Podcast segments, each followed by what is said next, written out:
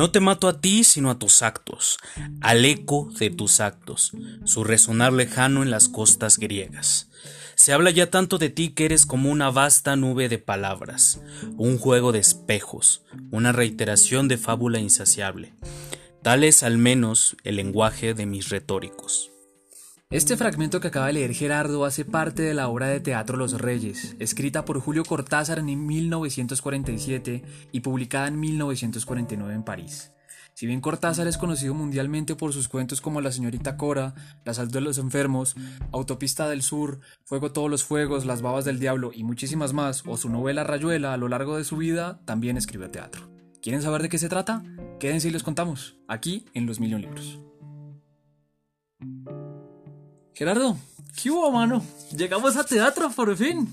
Sí, me, alegra mucho eso porque le hemos dedicado muy poco al teatro aquí en los Million Libros, pero, o sea, también creo que es una parte muy fundamental de este proyecto. Pues sí, ¿no? Ya estamos en su, ¿cómo dicen ustedes? En su mero chile, en su mera salsa, así que pues muy emocionados a ver cómo, cómo nos va. Usted sabe que yo veo teatro, no tanto como usted, no leo teatro, así que pues a ver, a ver qué tal. Sí creo que es una buena oportunidad para que la gente conozca la otra faceta de Cortázar, que también fue poeta, pero nos dedicaremos hoy enteramente al teatro y a que aprendan y a que entiendan lo que es el teatro de la mano de un estudiante de literatura dramática y teatro. Así que, pues, pues a ver qué tal, a ver qué tal. Yo quisiera empezar por una pregunta que es fundamental, ¿sí? Que divide tanto la literatura como el teatro, o sea, la división de estos dos géneros, y es cuál es la diferencia entre la literatura como texto, novela, eh, cuento y el teatro, o sea, un texto dramático.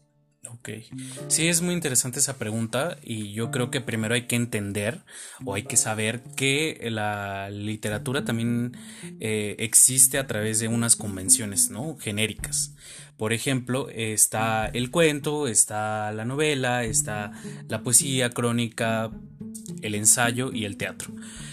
Eh, desde hace siglos el teatro como texto, ¿no? O sea, podríamos llamarlo más, o sea, para ser un poco más precisos, los dramas o el texto dramático se considera como algo literario por el ejercicio de la ficción, porque ahí tiene, digamos, viene un ejercicio de creación donde el dramaturgo o el escritor, como ustedes quieran llamarlo, eh, pues sí, crea un mundo ficticio en el cual se ponen a operar muchas reglas, muchos juegos que digamos comparten tanto la novela, tanto el teatro, tanto la poesía, hay metáforas, hay rimas, o sea, hay una serie de eh, artefactos eh, teóricos, ¿no? Eh, técnicos que operan dentro del texto dramático, lo cual permite que ciertos, bueno, permitió que ciertos críticos, ¿no? ciertos académicos comenzaran a llamar el texto dramático o el drama como un género literario, ¿no? O sea, siempre que vayan a una librería van a ver que hay una sección de teatro o incluso si ustedes estudiaron la prepa, pues yo creo que cualquier estudiante de la prepa leyó Bodas de Sangre o ¿Ah, sí, aquí leen teatro? ¿Sí? Ah, qué interesante. Bueno, no sé, ahí en... No, ¿qué? Allá Iba a decir ahí en Europa, pero ahí en, ahí en Colombia. No, sí, allá no se lee teatro, no, no, no, no. Incluso, ¿no? O sea, tú que hiciste el examen para la UNAM, Tuviste que, te tuvieron que hacer al menos una pregunta de teatro. Una pregunta de teatro usted me va a pegar, pero me acuerdo más de las de matemáticas y es de la historia de México, pero de literatura mal, hermano, no, no me acuerdo. La verdad que no me acuerdo. Sí, era así como te decía, ¿cuál es el tipo de obra al que tiene un final funesto, no? Y entonces ahí tenías que responder la tragedia, ¿no? Como un género de, del teatro. Pero básicamente es eso. Ahora, eh, digamos que sobre todo en la parte del teatro hay como una cierta separación donde dicen que el teatro no es literatura, sino más bien es, por ejemplo, tengo un profesor que dice que el teatro es, más bien que el texto dramático, disculpen, es una hipótesis escénica, porque para llamarlo teatro tiene que estar en la, en la escena, ¿no? O sea, tú tienes que ir a, a presenciar una obra para que se llame teatro. En cambio, el texto, digamos que no es como teatro, teatro, porque le faltan todas estas partes de la actuación, la interpretación, eh, la dirección, o sea, encarnar las palabras que vienen en el texto. Algo que usted me dijo hace mucho tiempo y que creo que también es nodal es que el texto, el texto, el teatro es acción, contrariado a la literatura, que puede decir, no sé, se bajó un pollo volador y estaba en Suecia tomando vodka es algo que en el teatro no necesariamente se puede recrear. Entonces tiene que tener ciertas herramientas para que la acción sí sea concreta, o bueno, sea tangible, realizable. Sí, exacto. O sea, por ejemplo, eh, hay varias personas, ¿no? O sea, varios teóricos del teatro, profesores, etcétera, etcétera, te dicen, eh, el teatro es el verbo en acción. O sea, al teatro vas a que sucedan las historias, no a que te cuenten las historias, ¿no? Entonces por eso al momento de escribir una obra de teatro lo que hacen eh, los dramaturgos, dramaturgas es... Eh, sí, ¿no? Ver mucho que en el lenguaje estén movimientos, es en la misma obra sugiera acción. Si no hay acción, la obra se vuelve eterna, como si te estuvieran contando un cuento largo y a veces puede aburrir, ¿no? Si no hay acción en escena, se vuelve algo insufrible. Aunque, o sea, quisiera decir que, pues últimamente con estos, digamos, este rompimiento en las barreras de, que definen ¿no? a los géneros o, o, que digamos esto es novela porque es así o esto es cuento porque es así o esto es teatro porque es así eh, el teatro ya está tomando otras herramientas o bueno más bien los textos dramáticos disculpen. Es que digamos ya tenemos parece que tenemos el chip aquí en la cabeza de decir así es el teatro y lo llamamos así bueno los textos dramáticos o bueno los dramaturgos dramaturgas lo que están haciendo es construir los textos a través de otras herramientas que les permitan experimentar más, ¿no? O sea, por ejemplo, hay otra, hay una, digamos, una corriente, una forma de escribir que se llama narraturgia, que justo, ¿no? O sea, retoma mucha parte de la narrativa para inscribir, para escribir, perdón, eh, la obra, ¿no? Pero algo que es fundamental es que todo tiene que suceder en la obra de teatro, nada es pasado todo tiene que suceder. O sea, si hay como, por ejemplo, flashback, pero todo es en presente. O sea, si nunca te va a decir, bueno, un personaje nunca se va a sentar y va a decir, bueno, estaba el otro día. sí lo puede hacer, ¿no? Pero no es lo ideal porque si no la obra pierde ritmo.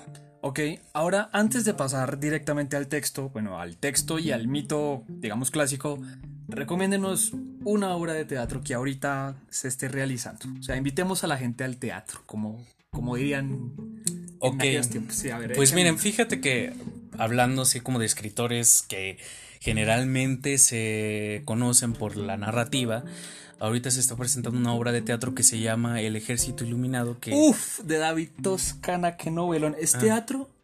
no, es una adaptación. O sea, es una adaptación de la novela. Yo la vi, la vi hace como dos semanas y la verdad se las mega recomiendo.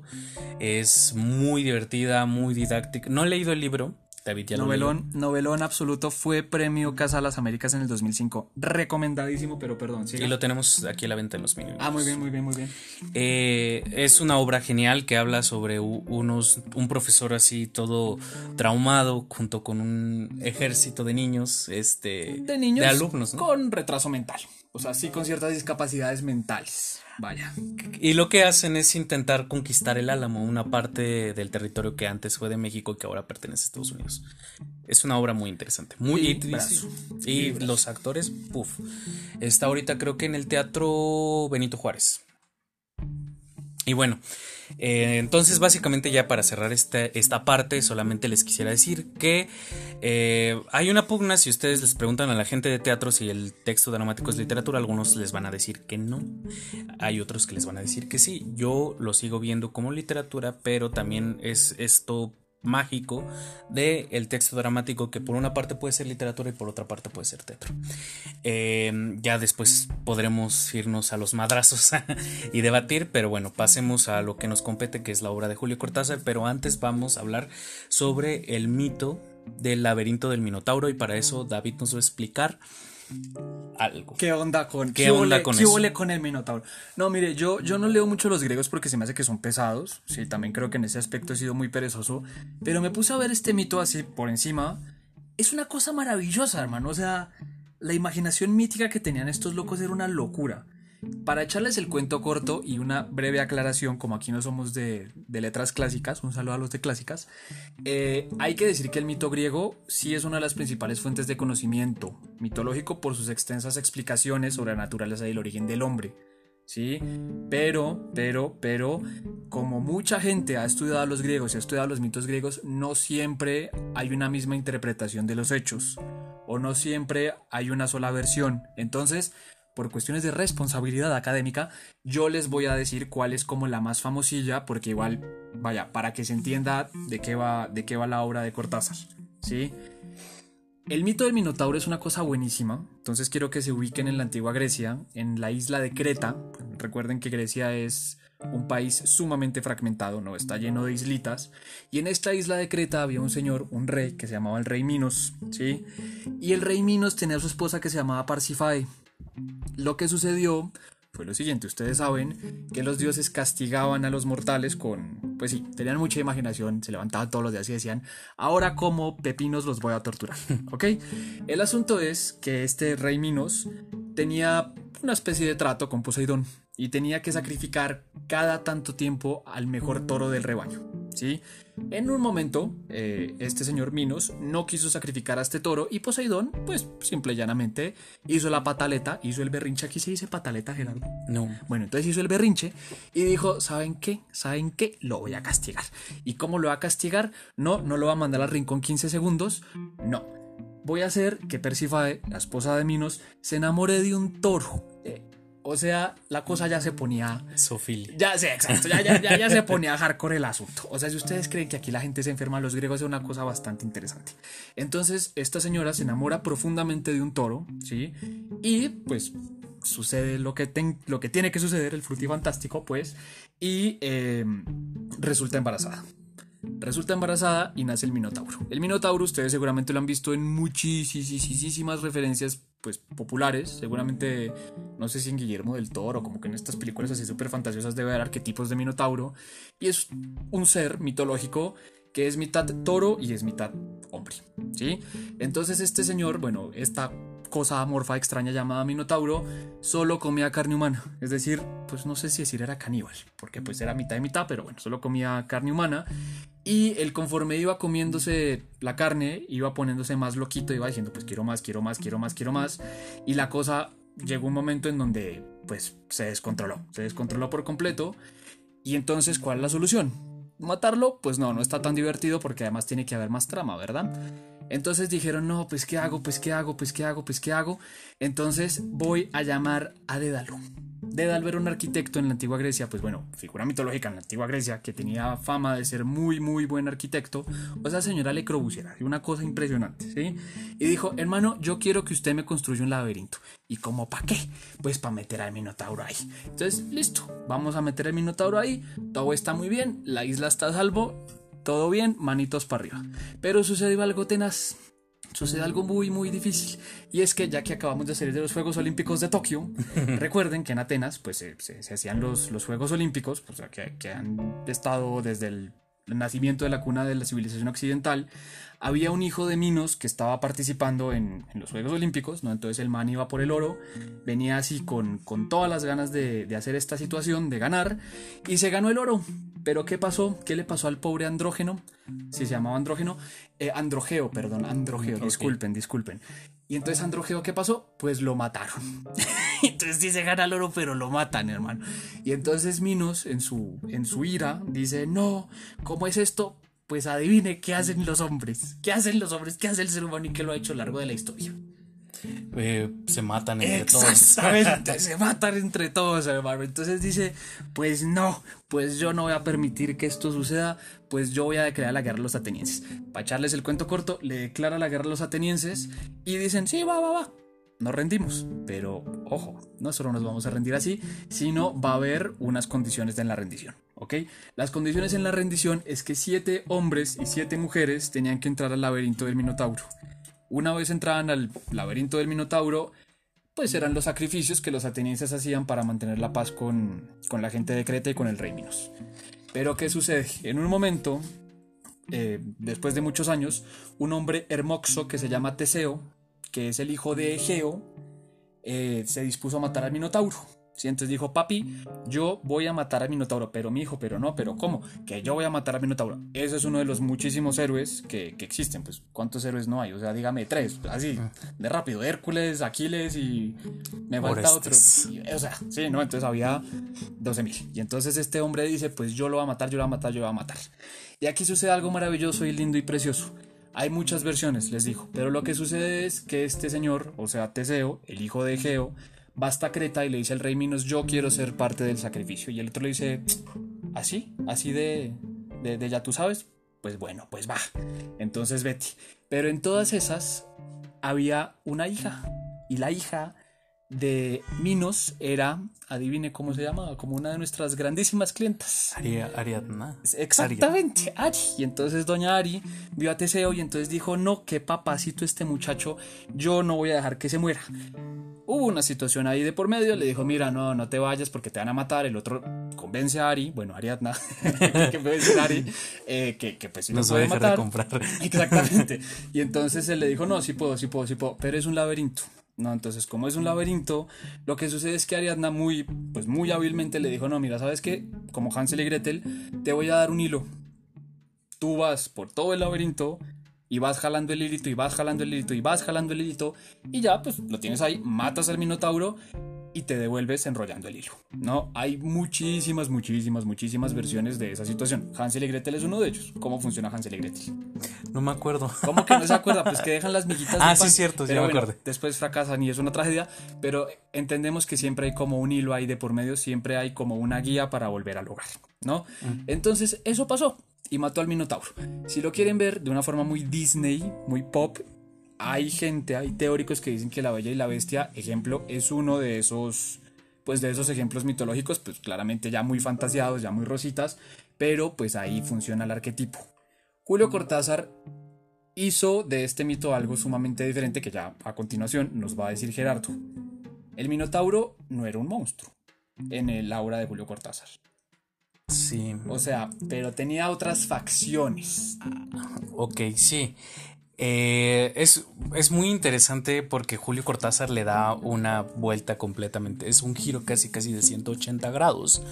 Y nada más así como recomendación, les recomiendo, les recomiendo mucho el libro, son dos tomos, Los mitos griegos de Robert Graves. Ah, sí, sí. Y justo ahí están todas las, todas las versiones, la versión 1, 2, 3, 4, 5, 6, mil de los mitos, ¿no? O sea, tienen así de mito 1, mito 2, mito 3, de tal mito. Entonces yo creo que es muy interesante tener como en la biblioteca de referencia para ver cuáles son las variaciones, porque digamos que estos mitos estaban así, bueno, permanecían en, en, la cabeza de, de, las personas y pues hubo como teléfono descompuesto, ¿no? Era así, no, aquí no va a ser así, aquí va a ser de tal forma. Entonces les recomiendo mucho esos libros para que bueno, si se quieren adentrar más ahí. Pero bueno, vamos a hablar de Julio Cortázar y la obra Los Reyes que es una obra pequeñísima, o sea, literalmente si ustedes se proponen a leerla, se la acaban en 20 minutos y ya. Lo interesante es que, como bien decía David, aquí Julio Cortázar hace una vuelta, no es, digamos, aquí Teseo, más bien este Minos es visto como un tirano, ¿no? Por eso la obra se llama Los Reyes, ¿no? ¿Quiénes son los reyes y por qué son los reyes? ¿Por qué cree? Porque yo te pregunto, David, ¿por qué tú qué piensas o cuál es el poder o cómo se legitiman los reyes? Me encanta tu pregunta, Dorothy. Eh, mediante la violencia, mediante, el ejercicio de matar al que no le parezca a su gobierno. Pues sí, básicamente, ¿no? O sea, es como el poder, el miedo, ¿no? O sea, el aquí sobre todo va a estar muy bien planteado eso, que este Minos en realidad tiene el Minotauro para legitimarse como rey. Porque, eh, digamos, como ya bien nos estaba diciendo David, los sacrificios que se hacen, eh, lo que le están dando es más poder, porque si bien matan a la gente, los otros pueblos le tienen miedo, ¿no? Correcto. Y entonces empiezan como una especie de sumisión, ah, voy a hacer, no sé, lo que Minos me diga, porque no quiero que me manden al, bueno, que me lleven al Minotauro. Entonces aquí Teseo básicamente es como una lucha no tanto con el Minotauro, sino con Minos, que le está cuestionando su poder, que le está diciendo, es que no voy a matar, o bueno, más bien está descifrando el significado de la muerte de Minos, ¿no? De, digo, del Minotauro. ¿Quién es él? ¿Por qué va a hacer eso? ¿Qué necesidad hay de matarlo?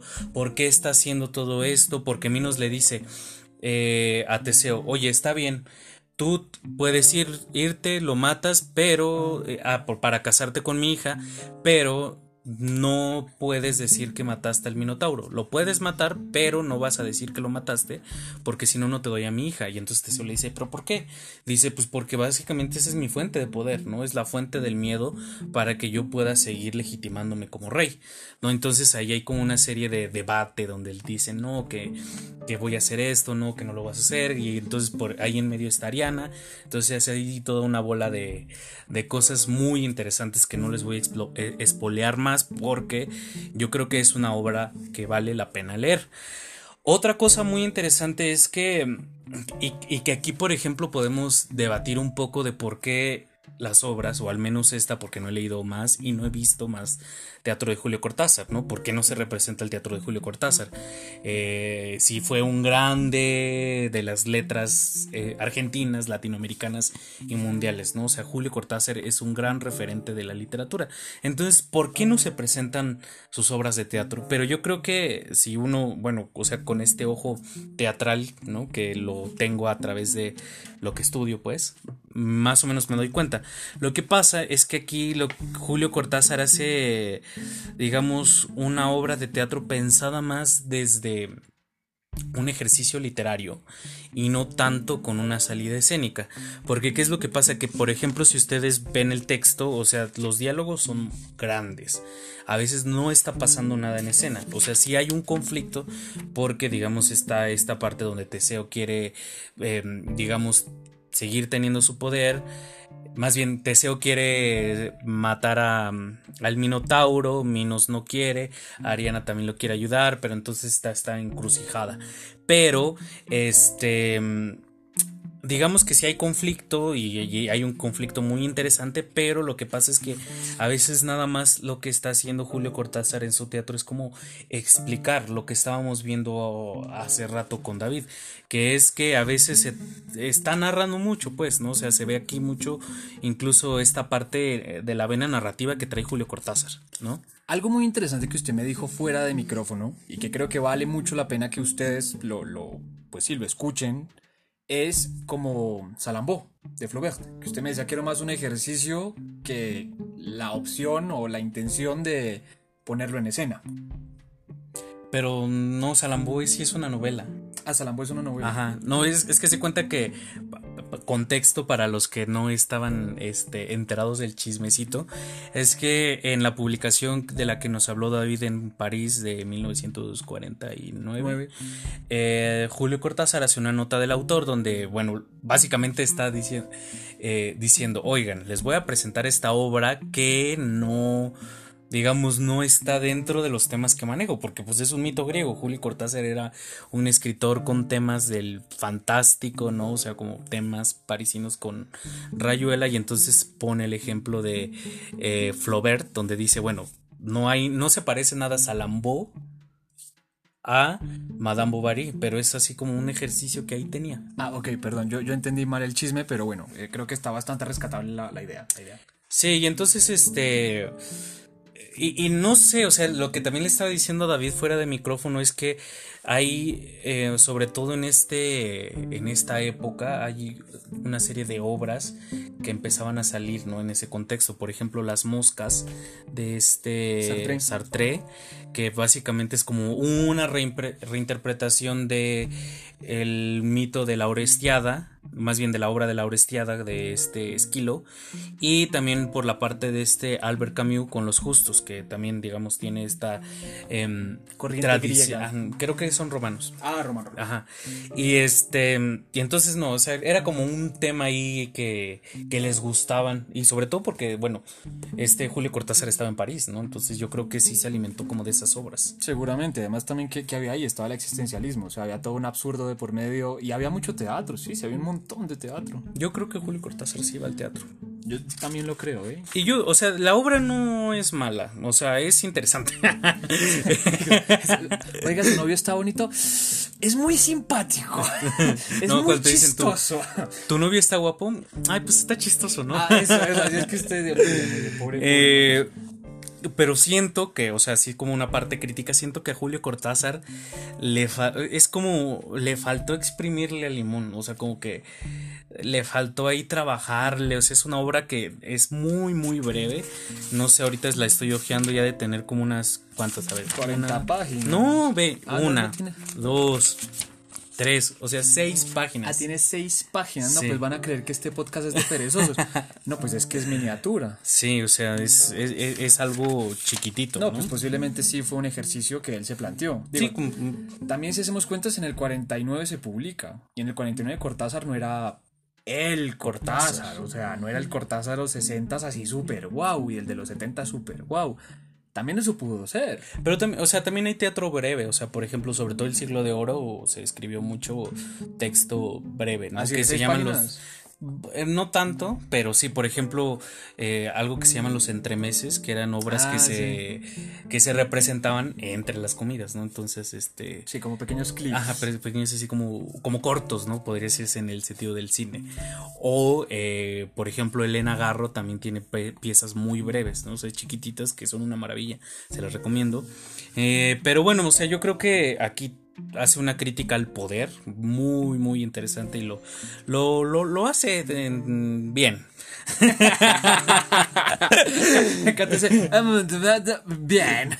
No, yo creo que en ese sentido de que no pudo olvidar como la parte narrativa, Cortázar, yo creo que por eso tiene estos fallos, porque lo veo en escena y si es un poco complicado, habría que hacerle unas modificaciones ahí en los diálogos para que pudiera tener ritmo, porque una obra de teatro, bueno, un texto de, dramático tiene que tener ritmo para que en la escena funcione, porque si no tiene ritmo, pues uno... Pues sí, pues uno se duerme, ¿no? Bueno. Pues sí, básicamente es eso. Muy bien, muy bien, muy bien. Pues invitadísimos a leer el teatro de Julio Cortázar. O sea, como bien lo dice Gerardo, piénsenlo más como un ejercicio. Piénsenlo más como una, pues como una curiosidad, como otra forma de entrar a Cortázar. Algo que nunca, yo no me hubiera imaginado que Julio Cortázar escribiera algo de los griegos. Sí, no, tampoco. O sea, uno, como bien lo decía hace unos minutos atrás, habla de París y habla de cuestiones fantásticas, pero nunca de referirse como algo tan concreto, tan histórico como el mito griego, resulta bastante interesante y creo que es algo que podemos rescatar y además es algo innovador. a veces hablar de Cortázar, hablo por mí, creo que también por usted, ya como que uno cae en los mismos puntos, ¿no? Uno cae como en las mismas tres cositas y a veces está chévere pues conocer cosas que... Sí, ver qué más hizo, ¿no? Exacto, sí, o sea, creo que eso es bastante rescatable y es bastante interesante. Ese también era el pues la intención de este podcast, o sea, que vieran a Cortázar con otros ojos y si no, en últimas, pues como comentario de coctelero, así decir, ay, oye, ¿sabías que Julio Cortázar hizo teatro? Pero sí hizo cosas bastante interesantes, o sea, como pueden ver, no fue la maravilla, pero hizo lo suyo, o sea, tuvo, tuvo una, una cuestión bastante interesante. Entonces, pues con eso concluimos el teatro de Julio Cortázar. Si tiene otro comentario antes de cerrar. No, nada, o sea que Estaría interesante, ¿no? Quién sabe quién tenga los derechos de Julio Cortázar, no sé si sean libres, pero pues a ver, ¿no? O sea, a ver cómo, cómo se retoman estos, estos escritos, ¿no? O sea, porque a lo mejor y también no se conocen y por eso no se, eh, no se montan, pero bueno, ahí está. Eh, nuestra próxima escritora, ¿quién es? que vamos a abordar? Es una señora que era increíble. Eh, tuvo también a una hermana que también era increíble, las hermanas Ocampo. Vamos a hablar en esta ocasión nada más de Silvino Ocampo, que también fue cónyuge, pues cónyuge, segunda cónyuge de Bey Casares, porque yo, yo, yo estoy muy seguro de que Bey Casares tenía un crush con, con Borges muy duro. Vamos a hablar de los cuentos de Silvino Ocampo. Vamos a entrar en este panorama ya llegando a mitad del siglo XX, ella nace en 1903, muere en el 93, entonces estamos en la mitad del siglo XX, estamos en un auge de la literatura argentina increíble, en donde la mejor, mejor, mejor literatura salió. Digo, ahorita solo salen cosas increíbles, pero, pero ese siglo, ese pedazo de siglo fue una locura.